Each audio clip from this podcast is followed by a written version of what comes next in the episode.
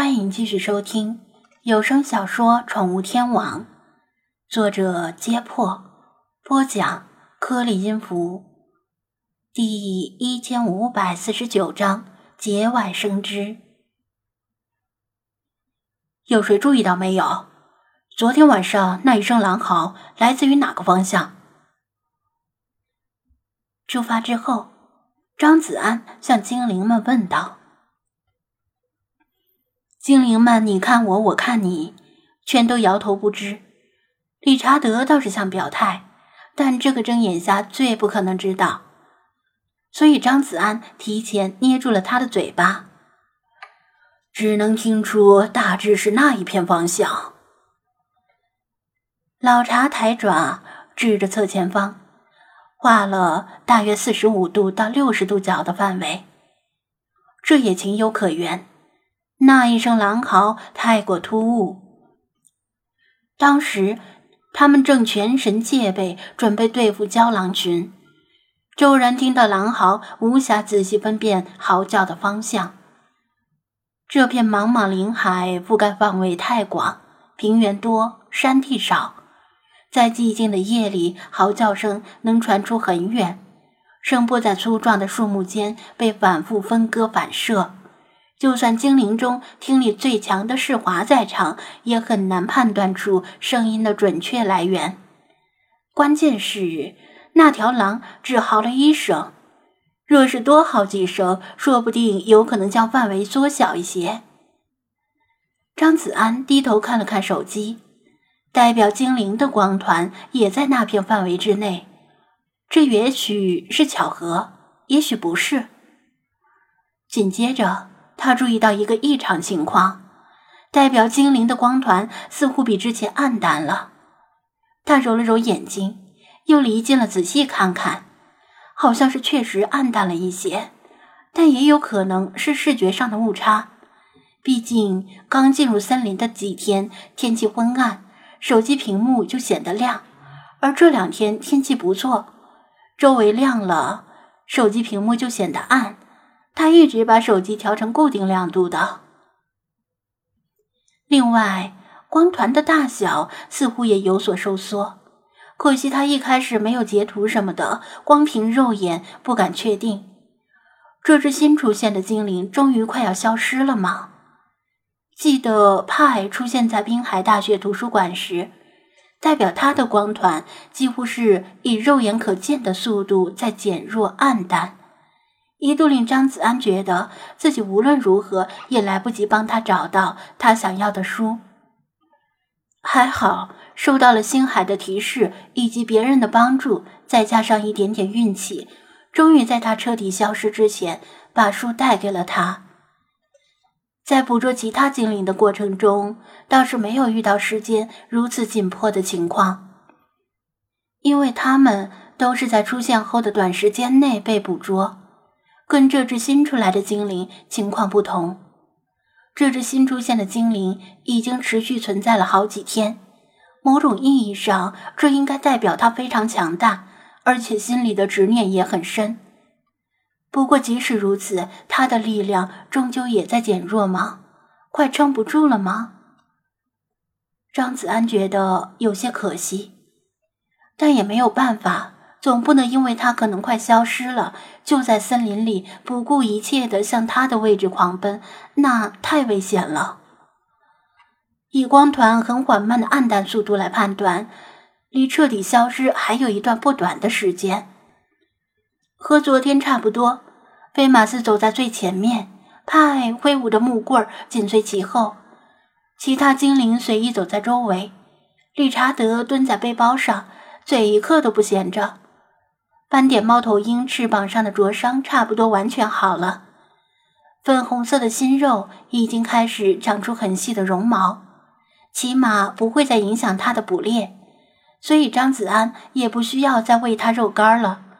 但他却依然蹲坐在背包上，可能是觉得能搭免费车也不错。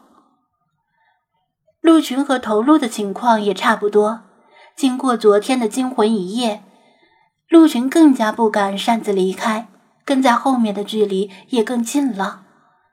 张子安正深一脚浅一脚的往前走，菲马斯突然停下来说道：“又有猫的气味儿。”他犹豫了一下，算了，不管了，有猫就有猫吧，就当是流浪汉带来的宠物猫丢了。这次的气味很新鲜，菲马斯补充道，而且还有血腥味儿。张子安和精灵们闻言都是一愣。菲娜关心猫族的安危，走到菲马斯附近闻了闻。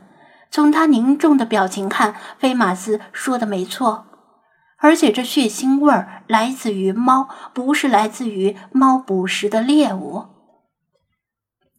喵了个咪的！是哪个吃了雄性豹子胆，敢伤害这些积极追求进步的无产喵？弗拉基米尔握紧一只拳头，愤慨地说道。在弗拉基米尔看来，被流浪汉带进森林的猫一无所有，享受不到城市里家猫的优越生活，天然具备了成为喵喵主义者的潜质，是值得重点发展的培养对象。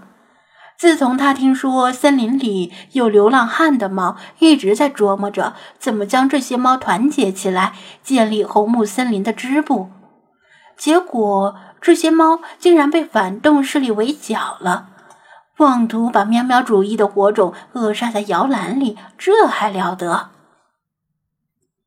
张子安本不愿管闲事，起码要等解决了主要事情之后，如果有功夫的话。再来考虑为什么家猫会出现在森林深处的问题。然而现在看这样子，菲娜和弗拉基米尔都有意一探究竟，毕竟是与他们休戚与共的同胞，将心比心。如果他发现森林里有无辜的人类受伤或者死亡，也无法置之不理，所以他会自告奋勇地揽下寻找梅根的任务。会不会是猫遇到了郊狼或者狼？老查谨慎的说道：“因为昨天晚上的事儿，他首先想到的是这两种猛兽。”张子安点头：“有这种可能，不过问题是，森林里到处都是树，如果猫遇到狼或者郊狼，即使打不过，难道不会上树躲开吗？”狼和郊狼又不会上树，猫躲到树上应该会很安全。这个质疑合情合理。红木森林里几乎没有蛇，猫可能遇到的猛兽就那么几种，其中一大半不会爬树。那会不会是遇到了北美山猫、美洲狮或者鹰的毒手？老茶又说道：“张子安扫视着周围的环境，附近树林太密，不适合鹰的飞行。另外，另外两种不好断言。猜来猜去，不如去看看。”菲娜说着，当先循着气味拐了个弯，向另一个方向走去。老茶也点头。空谈无益，去看看也好。大家不可能让菲娜自己去，只能在后面尾随。张子安暗暗叹了口气。虽说菲马斯指出气味是新鲜的，但谁知道要为此而走多少路程？没办法，他也只能跟着，循着气味走了大约半个小时，血腥味儿。越来越明显，当然，张子安是闻不到的。精灵们都加快了脚步，菲娜更是迈开步子狂奔。他被远远的落在后面，不断的出声提醒他们跑慢一些。菲娜终于停住了，停在一只猫的尸体面前。